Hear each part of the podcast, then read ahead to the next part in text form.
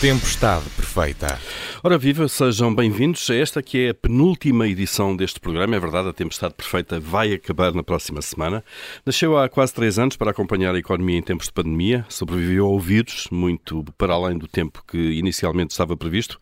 Mas agora chega ao fim, outros compromissos impedem-me de continuar a receber todas as semanas, como tem acontecido nestes quase três anos, a Vera Gouveia Barros, João Ferreira do Amaral eh, e o António Nogueira Leite, que hoje está à distância. E eh, daqui a uma semana faremos então as despedidas, como deve ser, não é? porque hoje temos na agenda uh, o fundamental problema da habitação uh, e depois vamos olhar para a TAP para saber se de Espanha poderá desta vez vir uh, um bom casamento ou não. Logo veremos. Eu sou o Paulo Ferreira e esta é a Tempestade Perfeita.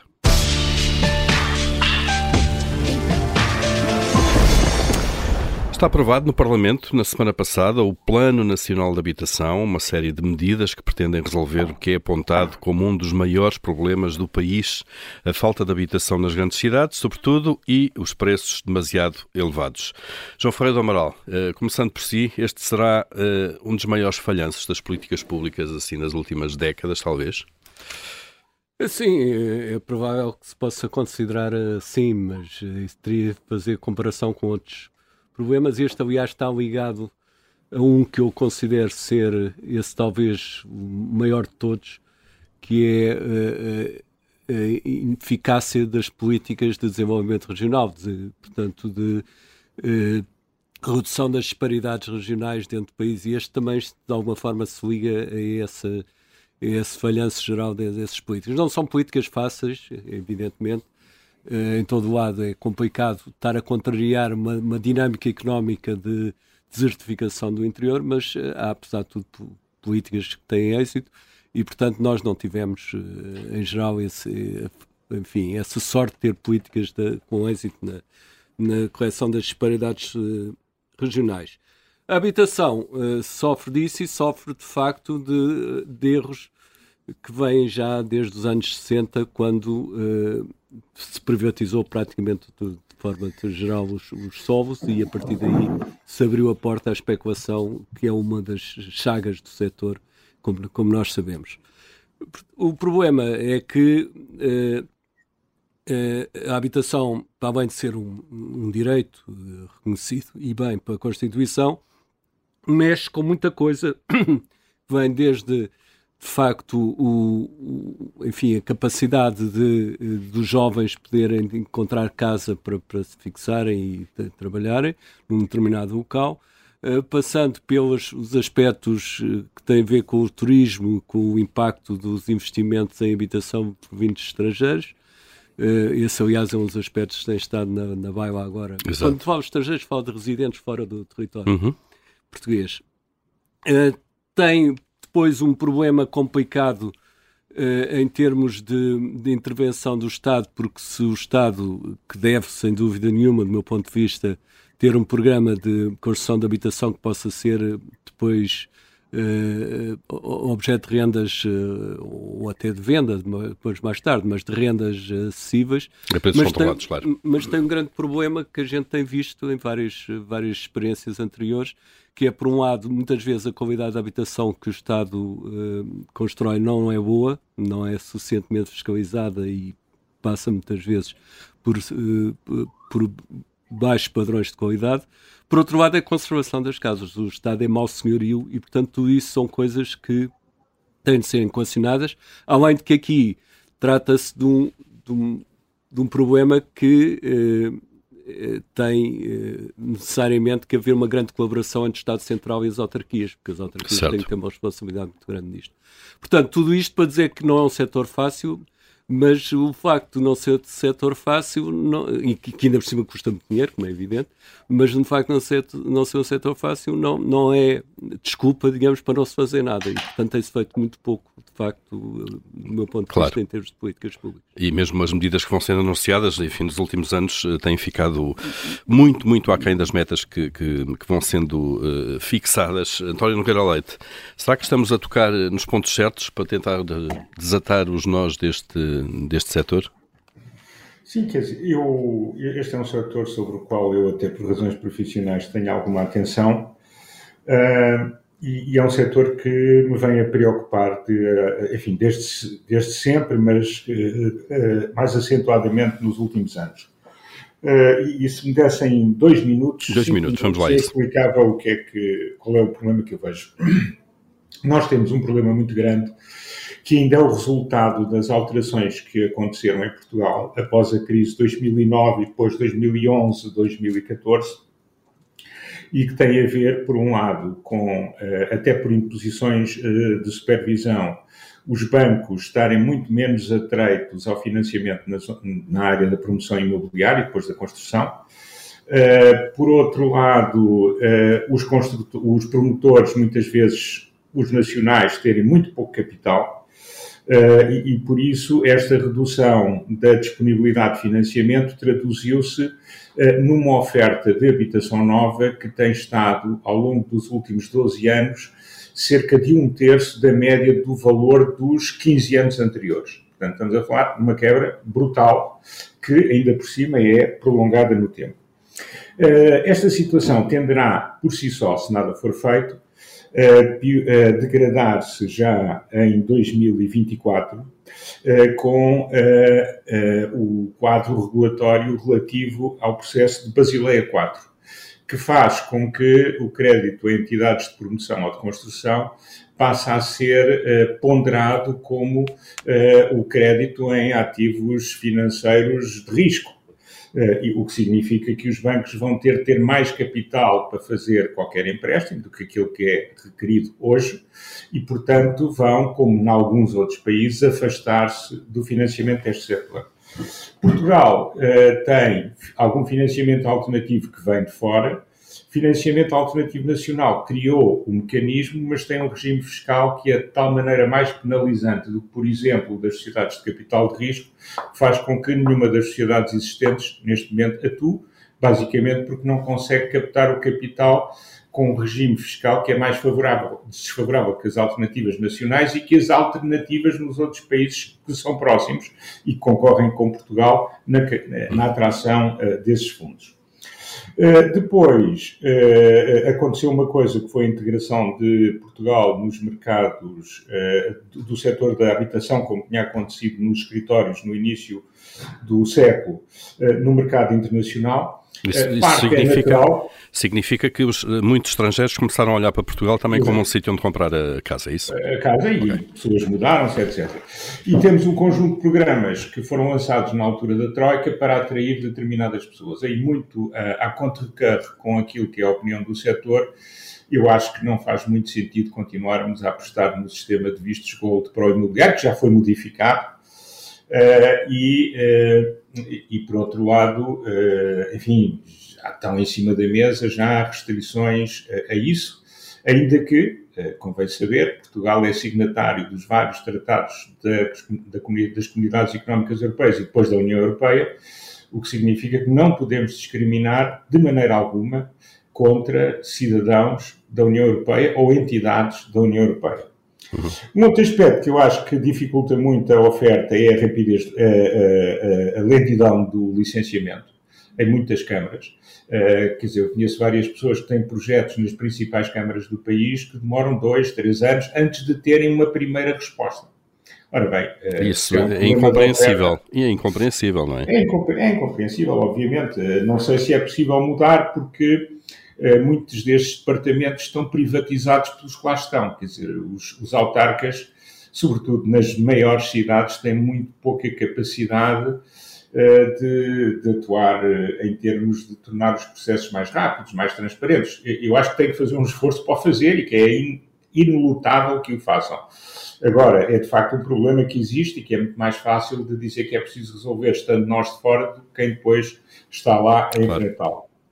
Eh, um outro aspecto que é muito interessante, é que, enfim, eu percebo que o Estado, não precisa de esperar até 2026 para ter o conhecimento de todos os seus imóveis, mas há muitos imóveis uh, que poderão ser, poderão ser do Estado e de, e, de, organismos ligados ao Estado que poderão ser colocados no mercado, no mercado desde, que, desde que sejam feitas as obras necessárias. É evidente. Assim, assim, como as pessoas agora falam que se as habitações que estão fechadas pudessem ser postas no mercado, imediatamente se resolveu o problema. Ora, a maior parte dessas habitações precisam de muitas obras, ou pelo menos de algumas obras, e portanto estão fechadas, mas não, não, não, não basta obrigar a abri-las. Quer dizer, é, é preciso saber quem é que paga essas obras e o tempo que demoram e por aí fora, claro. Exatamente, e, e portanto, não é com imposto confiscatório que eu resolvo o problema ser mais, embora haja já prevista na lei e, e na lei eh, pagamentos de impostos mais elevados quando as pessoas têm uh, imóveis aos quais não dão nenhum destino.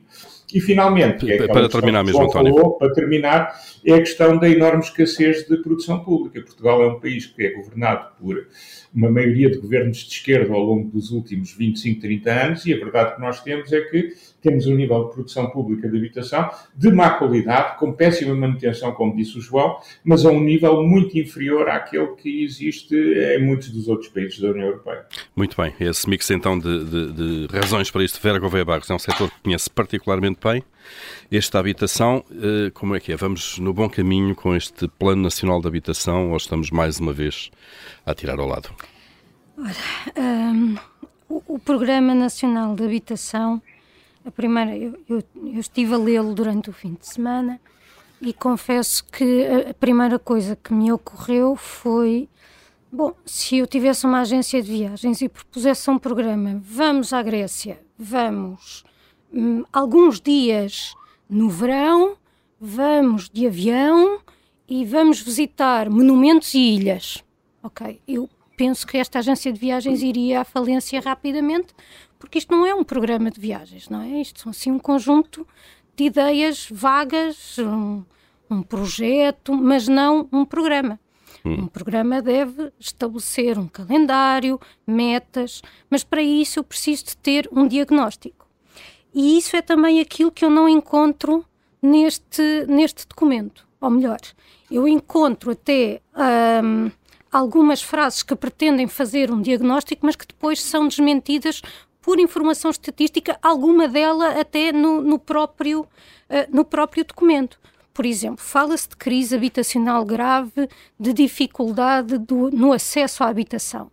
Mas depois, as estatísticas que nós temos sobre isto, uma delas, por exemplo, a, a, a percentagem de famílias que gasta 40% ou mais do seu rendimento, e atenção, convém não confundir aquilo que é uma taxa de esforço com uma taxa de sobrecarga, coisa que este documento também faz, num dos quadros, mas aquilo que nós vemos é que a percentagem de famílias que gasta acima, de, acima deste valor está a diminuir. Portanto, como é que eu compatibilizo uh, o discurso de uma crise habitacional generalizada na classe média com este dado? Ou com os dados que os censos mostram de que 70% da, dos agregados domésticos são uh, proprietários da casa que, onde residem e que destes 60% não têm encargos com, com empréstimo. Já pagaram, a, está paga a casa. A casa está paga, seja de que forma for. Certo. Portanto, eu não consigo compatibilizar.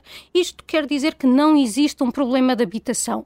Provavelmente existe no acesso a quem ainda não está no mercado. Porque aquilo que é preciso eu compreender é que ao contrário do que acontece com o pão, que se eu quiser consumir pão tenho de o comprar agora, tudo bem, agora há aqueles pães com a massa mãe e que duram muito mais tempo e eu posso comprá-lo há duas semanas.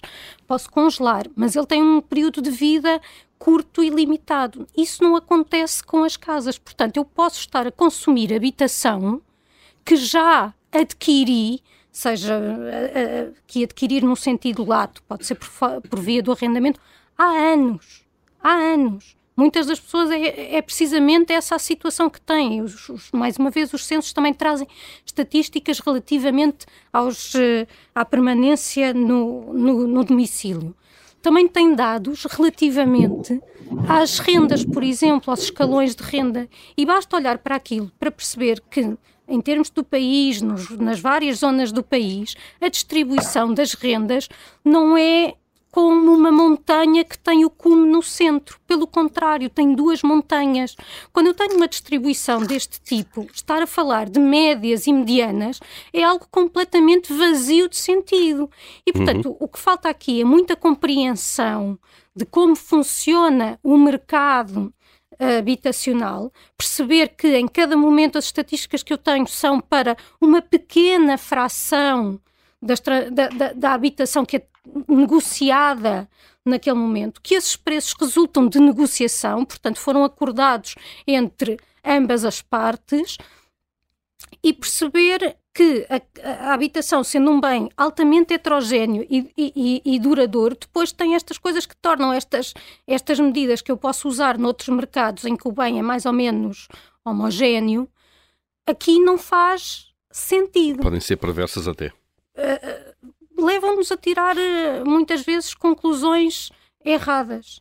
E, portanto, uh, aqui eu compreendo e, de certa forma, até saúdo que o programa seja vago e depois tem medidas que nós não sabemos regulamentar o mercado. Sim, regulamentar o mercado, mas em que sentido? Pode, não é? pode, pode, pode ser, ser, feito o, de, de várias maneiras. aqui claro, pode ser claro. feito de muitas maneiras.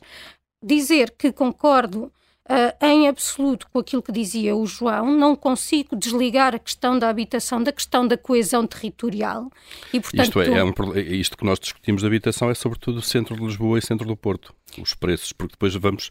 Há uma grande parte do país está deserta e as casas estão muitas ao abandono. É, é verdade que sim, e atenção que as casas estarem, estarem, estarem vazias não significa propriamente que estejam ao abandono. Portanto, a noção certo. de devoluto afasta aquilo que são segundas habitações, aquilo que são heranças, uh, casas, segundas residências. Uh... Desculpe interromper, sim, sim, eu tenho ouvido propostas por pessoas que têm voz importante na, enfim, nos meios de comunicação vários que, que hoje acedemos, no sentido, por exemplo, de obrigar a que a segunda habitação seja posta em arrendamento. Portanto, tudo, na, tudo propostas que nunca vão ao cerne do problema e que vão sempre à, à, à expropriação mais, sempre à expropriação. Aliás, já houve uma expropriação Claro, por isso é que eu digo, por isso é que eu digo que aquelas é? medidas são enunciadas de uma forma vaga que não me permitem Exato. dizer se concordo ou se discordo. Mas como, entretanto, esta proposta foi aprovada apenas na generalidade e, vai, e, e desceu à Comissão de Especialidade, podemos ter alguma esperança, recomendo que não em demasia, de que estas questões venham a ser eh, abordadas e abordadas com base em conhecimentos, em dados e que se procure efetivamente perceber qual é o problema, porque eu compreendo, se calhar, que, por exemplo, para o segmento de população jovem, que vive em casa dos pais e, portanto, entra naquela estatística dos agregados que vivem em casa própria, mas que, na verdade, gostam muito dos pais, mas já queria deixar o ninho, não consegue. E, se calhar, temos de perceber que, hoje em dia, a estrutura demográfica da população e, e a forma como as pessoas saem, saem de casa dos pais, não necessariamente para casar e, portanto, já estar a dividir casa com uma outra outra pessoa que também traz rendimento. É mas só um rendimento. Mas é só um rendimento, claro. isso também traz alterações. Mas tudo isso é importante, inclusivamente, para eu perceber que tipo de oferta pública é que tenho de fazer. Claro. Porque uma coisa é eu ter necessidades habitacionais ao nível de jovens saudáveis que podem subir três andares se, num prédio sem elevador, e outra coisa é eu ter necessidades habitacionais em famílias que estão a, a, a, começar e que já têm um filho e que pretendem ir ao segundo e que não estão para exercitar os bíceps enquanto. A carregar as compras a, e a criança ao colo por ali e acima. tudo, sim, e a que adormeceu no carro quando, quando fomos passear, tudo isso. E não há estacionamento à porta e para aí fora. Claro. Isto tudo isto tem de ser conhecido antes de eu definir e, portanto, medidas. Vera, resumindo, eh, ainda não temos sequer um bom diagnóstico. Não, não temos um bom e, diagnóstico portanto, e vamos daí... continuar a não ter enquanto não compreendermos como é que funciona este mercado. E a partir daí, não tendo um bom diagnóstico, só por sorte é que as políticas é são, que, são, sim, são, são é acertadas. É muito bem. Agimos é, bem. É, oh, oh, uma frase, António, para fecharmos. Uma frase muito rápida, que temos feito muita análise pública com base em dados marginais que nesta altura não são os mais importantes. Porque eu tenho que olhar para o que se passa no stock todo e para o que se passa na realidade do setor. E há muita coisa que será feita diferente se eu apenas olhar para alguns dados ou se olhar para a totalidade dos dados, mesmo que eu esteja de boa fé e saiba desenhar as políticas adequadas. Uh, João, também Bom, a última frase. Só para juntar ainda uma, mais uma chega para, para esta complexidade não, eh, e é preciso raciocinar em termos do envelhecimento da população, o que é que isso significa em termos exato. Da, claro, da, da, habitação do futuro. E isso é completamente virgem no nosso pensamento, não só em Portugal, diga-se passagem. Isso é uma, das, isso, isso, é uma das coisas que, que a mim me confrange, é que falam da acessibilidade, mas não falam, por exemplo, da acessibilidade dos idosos que nos prédios na Baixa estavam uh, sequestrados na claro. própria casa porque não conseguiam sair. Presos no terceiro e quarto estavam andar. Para, exatamente. E isso são questões pois. para as quais temos de olhar e que passam sempre, porque, não, não, porque é a classe média que tem algum acesso à, à, comunicação social e que exerce a sua pressão, quando na verdade, não. quando olhamos, por exemplo, para os dados que saíram na sexta-feira, ironicamente, do inquérito às condições eh, de vida e rendimentos, vemos que aqueles que têm mais dificuldade são os mesmos de sempre, que são os que estão no primeiro quintil, não é a classe média. Exato, muito bem. É, é, só, só, para dar um exemplo de como. O último, António, já é o, é o, é o terceiro último. Eu, eu, eu, conheço pessoalmente, porque é comigo, com a minha mãe, situação de pessoas, várias, que têm casas arrendadas no centro da cidade em bom estado, que já não as ocupam porque são nonagenários e estão em estado e estão em lares, e que as querem manter porque têm uma renda que é uma renda, enfim, dos anos 70, 60 do século passado, com muito poucas atualizações. Ora, isto também é uma distorção. Sem dúvida. Muito bem, já percebemos que é um setor, enfim, ficávamos aqui cinco programas se estivéssemos a falar do problema da habitação. Já não vamos ter. Já não vamos ter, nós não vamos ter, mas também eh, daqui por dois ou três anos, se voltarmos, eh, com muito, sem, não é necessária sorte para encontrar tudo na mesma. A primeira parte tempestade que perfeita. seja sem pandemia. Exatamente. É mais azar, se encontrarmos tudo na mesma é mais azar. Tempestade perfeita, a primeira parte a ficar por aqui.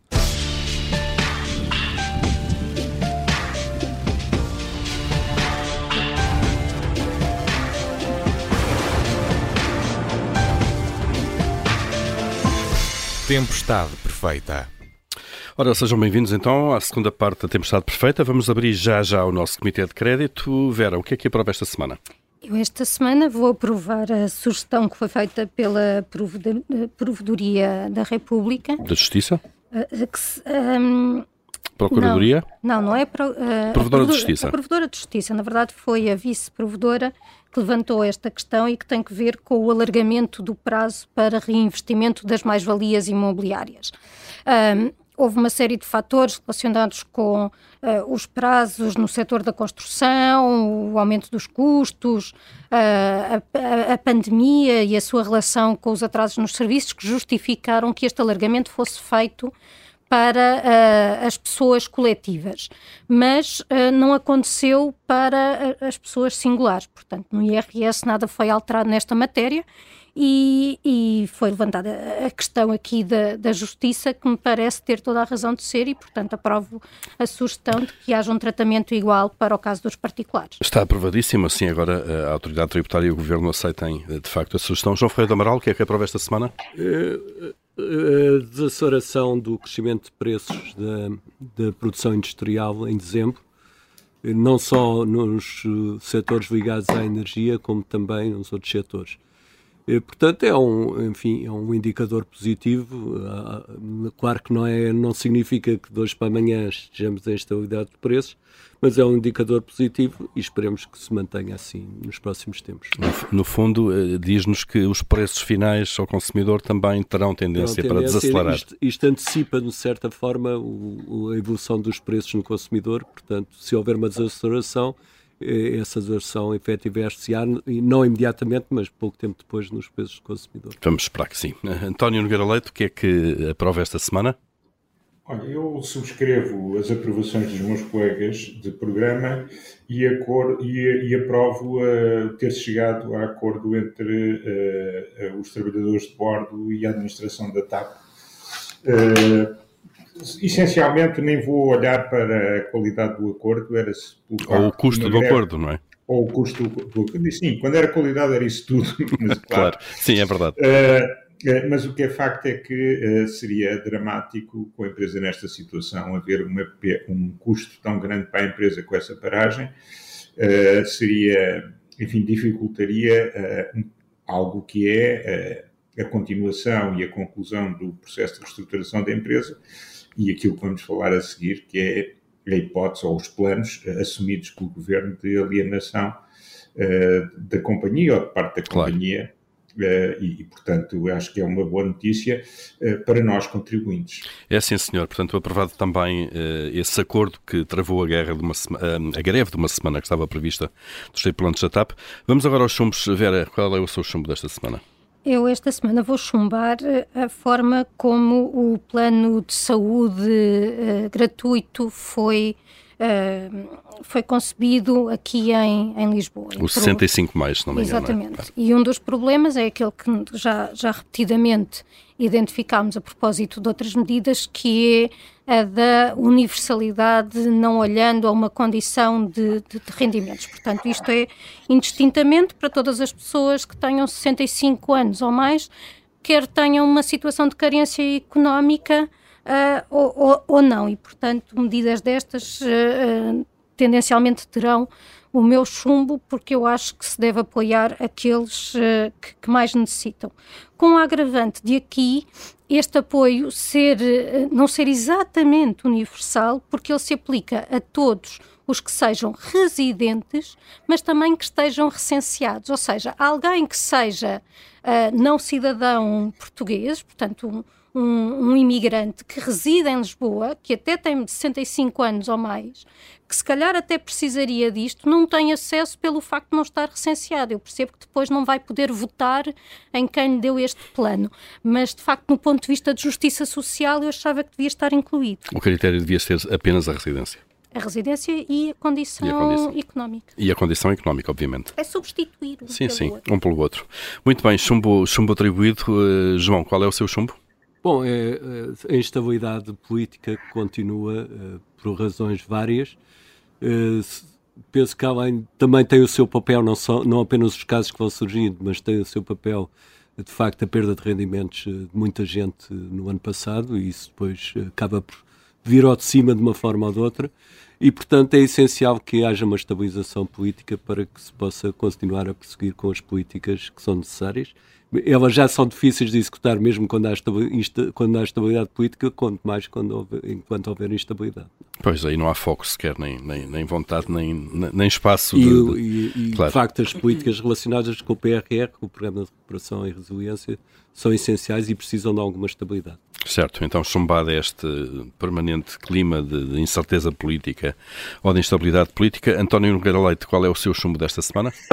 O meu chumbo é genérico, é que uh, este ambiente político e sem entrar, sem vontade de entrar nos sucessivos casos uh, e nas razões para existirem, mas o facto de existirem e de estarmos, de estar a classe política e muitos decisores uh, concentrados neles, é, é, enfim, tem um custo de oportunidade muito grande porque nós estamos numa altura em que uh, há um conjunto de medidas que era preciso estarem a ser pensadas e concretizadas, e há um desfoque muito grande da ação governativa, e, e, isso claramente que é negativo para o país, quer dizer, não estamos a ter as vantagens de ter um governo de maioria absoluta, tendo um governo de maioria absoluta, o que é obviamente negativo. Muito bem, somos atribuídos, fechamos aqui o nosso Comitê de Crédito.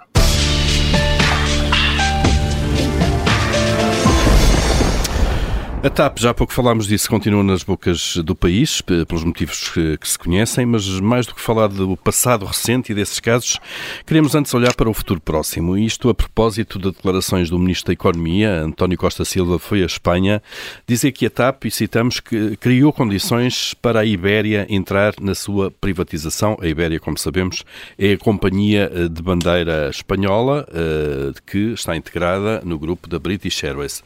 António Nogueira Leite, é Seria uma boa ideia ter a Ibéria a comprar a TAP?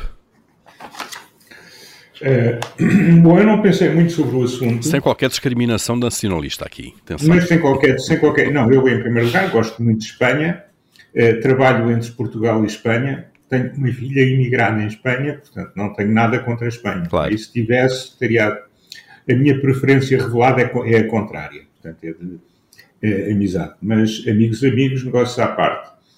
Uh, eu aqui penso que uma das razões da TAP uh, e do seu sucesso comercial, dentro do, enfim, de muitos outros problemas que tem, mas há uma parte de claro sucesso comercial e, que vem desde o tempo de Fernando Pinto e que foi feito com, enfim, com uma ou outra variação, foi-se mais ou menos, ainda agora seguindo essa linha, é utilizar Lisboa uh, e uma relação privilegiada, nomeadamente com a América do Sul, em concreto com o Brasil, mas não apenas, eh, como forma de eh, canalizar muito tráfego que vem da Europa, de países que são países importantes, que têm muita originação de tráfego, mas que depois não têm essas ligações com a América Latina, nomeadamente, para além da África, mas aí acaba por ser residual, eh, e agora também bastante a América do Norte, e tirar partido da nossa posição geográfica para captar esse tráfego, muitas vezes até vem de outras companhias aéreas e depois acaba por fazer o feed-in, portanto, entrar como tráfego eh, da TAP para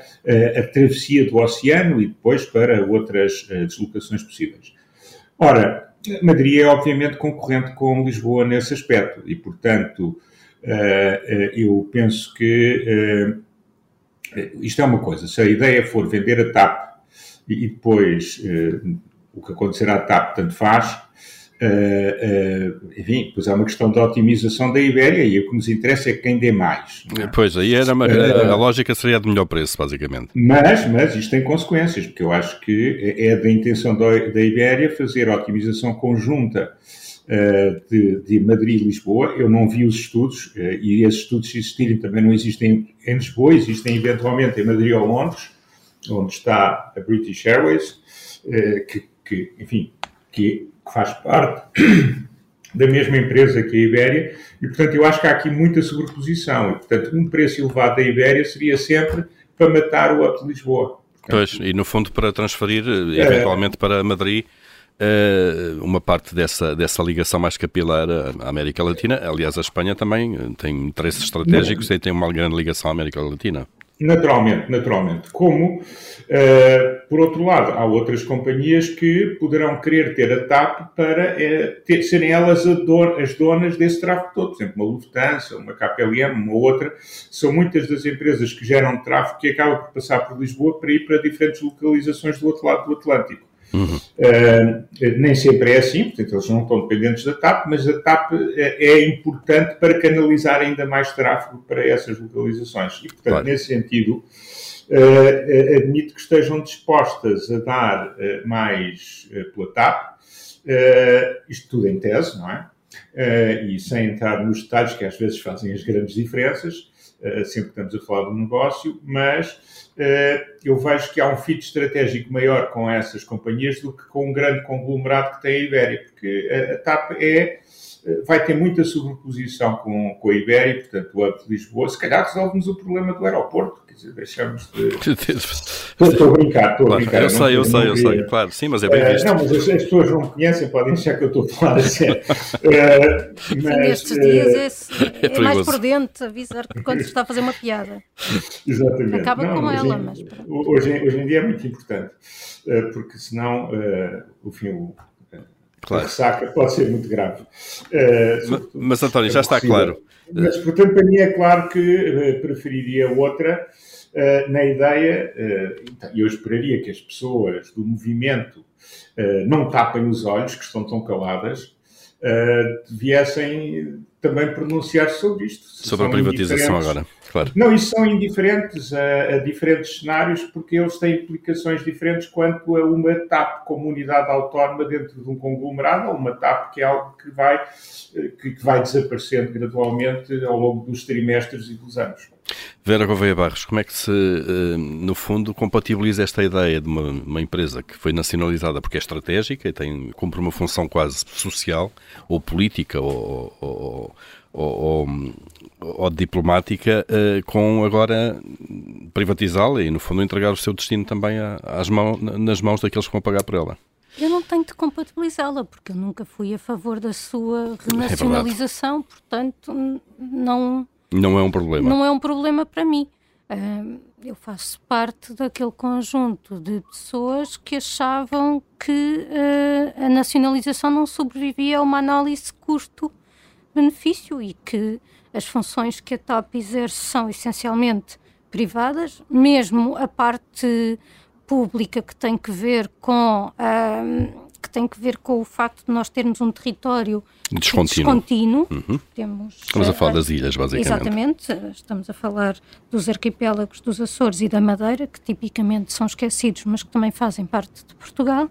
E sempre defendi que esse serviço público também poderia ser assegurado por empresas privadas. De outra forma, não é preciso ter, ter necessariamente uma empresa pública para ter serviço, serviço público. Já agora também temos outra empresa pública para isso, que é a SATA. Também temos, é verdade. Temos duas. Também, sim, que também tem sido bastante... E que está em privatização, está é. processo de privatização. E, e, que também tem sido bastante eficaz a sorver recursos públicos.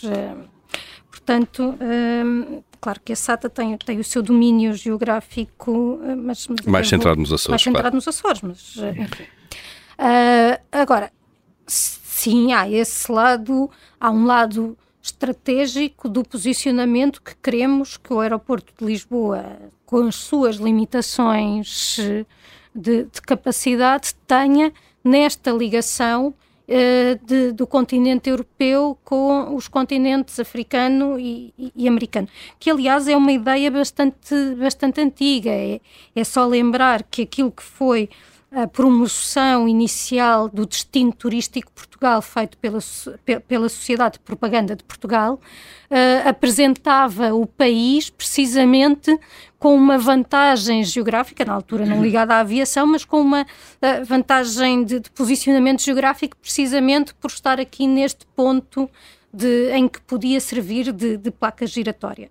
Não aconteceu na altura, uh, nos tempos mais recentes com a TAP, ela de facto com a TAP, quer dizer, com, com o Hub de Lisboa, uhum, com, desenvolveu-se, mas com a TAP até numa, numa vertente privada conseguiu fazer, fazer isso. Portanto, Lisboa não vai sair do sítio onde está. Claro que se tivermos Madrid, Madrid está suficientemente perto de Lisboa para que possa fazer essa substituição.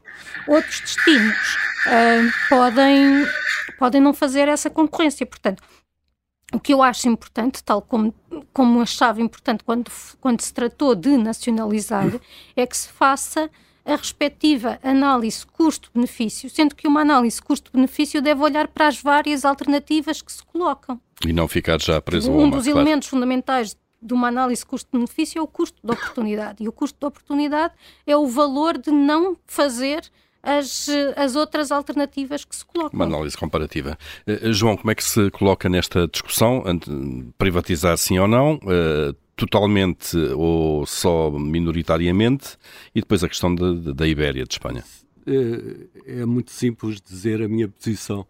Uh, para começar pela segunda, sou completamente contra. Não é? Por a Ibéria no papel da TAP, acho que é um, é um erro tremendo. É, aliás, um pouco estranho até, porque até há pouco tempo o hub de Lisboa era uma coisa que o governo considerava essencial. Agora, de repente, pé para a mão passou a não ser essencial. E, e portanto, eu penso que é, eh, de facto, dramático se, se, se for essa a intenção. É, no fundo, mais uma vez, deixar de apostar no país e descrever no país. E fazer isso, a meu ver, é um erro tremendo. Mas será que o Ministro da Economia só quis ser simpático? Estava, ele estava a dar uma entrevista em Espanha sei, a um, jornal, só, só, só perguntando ao próprio, a um jornal espanhol. Não sei se ele quis ser simpático para. Mas não para se pode ser simpático com estas coisas, claro. porque isto depois tem consequências, como é evidente. Eh, quanto à privatização, eu, eu sou a favor de uma TAP que tenha objetivos nacionais estratégicos nacionais, pode estar no mercado, mas tem que ter objetivos estratégicos nacionais. Portanto, sou a favor da participação do Estado no suficiente para poder definir objetivos estratégicos. Portanto, no fundo, ter a maioria do capital. Pode não ser 100%, mas ter a maioria do capital. Uh, a questão aí já agora, João, que se pode colocar é se há privados que Por, aceitem essa situação. Tudo está é? em dar garantias que, que claro. a rentabilidade da empresa não é posta em causa, poderá não ser a máxima de todas, porque os objetivos estratégicos têm outra lógica, mas penso que é possível atrair investidores, mesmo que, que isso enfim, implique uma negociação claro. grande, como, como, como é evidente. Porque, de facto, nós precisamos de, de, de, enfim, de ter essa, essa capacidade de gerir ao menos esta independência e de forma nenhuma podemos estar dependentes de uma de uma Madrid, do, do, de, uma, de, uma, de uma empresa como a Iberia, para, para aquilo que são coisas essenciais do, do nosso ponto de vista. A análise custo-benefício, a Vera apontou isso, é importante, mas a análise custo-benefícios, nós sabemos, enfim, que tem as suas limitações. Eu, eu lembro-me que, e até estive envolvido em alguns casos desses, que, por exemplo, o caso do, do Alquevar, Alquevar, análise custos-benefícios era não fazer de forma nenhuma o Alquevar. E hoje estamos muito, muito contentes por existir o Alquevar. Portanto, a análise custo-benefício é importante, principalmente para avaliar as opções entre si, mas não pode ser tomada à letra para coisas que são estratégicas, porque não é muito difícil quantificar, quantificar o, que, o estratégico que, que, é o estratégico e o valor dessas coisas. Muito bem, vamos aqui para a nossa penúltima, uh, penúltimo momento de tirania. Uh, João, continuando consigo, se mandasse o que é que faria esta semana? Pacificava o setor da educação e não digo mais porque acho que é uma dor de alma ver o que se está a fazer. É verdade, todos os dias. Tónio, o que é que faria se mandasse? Eu, eu ia dizer exatamente a mesma coisa e fazia numa perspectiva de de sustentabilidade, porque muitos dos professores que estão, enfim, que estão na rua ou que vão ou que fazem greve, estão preocupados muito para além da habitual questão remuneratória de carreiras. têm posto em cima da mesa muitas outras coisas que são essenciais para, para a educação e não nos podemos esquecer que este é o quarto ano letivo em que há falhas uh, no sistema. É verdade. Em termos dos alunos e das suas famílias, mas sobretudo dos alunos. Sim, na regularidade das aulas, pelo menos. Uh, portanto, pacificação uh, da educação. Vera, qual é a sua ordem desta semana? Estamos uns tiranos assim muito, estão... muito concertados, porque eu também tenho. Da educação. Também tenho da educação, mas o que uma significa coisa, que o problema. Mas uma coisa é... mais, eh, mais específica, porque um dos, uma das questões que tem sido levantada na, nos protestos que nós temos ouvido, e depois há uns que dizem que, não está, que isso não está em cima da mesa, mas é a questão de, da contratação passar a ser descentralizada. Ao nível Ora, municipal. Ao nível municipal. E qual é que é o problema que é identificado com isso? É uma questão de, dos, dessa contratação deixar de ser transparente. E eu acho incrível como, como isto é dito na televisão e ninguém pergunta, mas como? Então, se isto for para as câmaras, não vai ser transparente e acho que se tem de atuar é precisamente aí. Porque eu até acho que faz muito sentido e se eu mandasse isso, isso aconteceria. Uh, claro que acontecia também não existir eh, corrupção, isso num, num, de um ponto de vista de, de, de plenos poderes. Um, que tem, que tem que ver com o seguinte: se eu quero autonomia das escolas e quero que as escolas possam adaptar os seus currículos, os seus tempos letivos à realidade que têm no seu território, porque, por exemplo, posso ter uma comunidade que tem origem imigrante e, portanto, eu considero que aqueles alunos precisam de um reforço na parte da língua portuguesa uhum. e que posso prescindir de outras matérias onde, se calhar, até uh, em casa conseguem ter mais, mais esse apoio. Eu depois preciso de ter um corpo docente que esteja alinhado com aquilo que, que é a visão da escola para a forma. Que são as prioridades. Exatamente. Claro, claro. Portanto, até acho muito bem uh, haver essa. E se eu mandasse, era assim. Era assim. E fica então aqui decidido isso. Tempestade Perfeita fica por aqui. Voltamos então para a semana para o nosso último programa, não é? Até lá podem ouvir-nos sempre, já sabem, podcast nas plataformas habituais.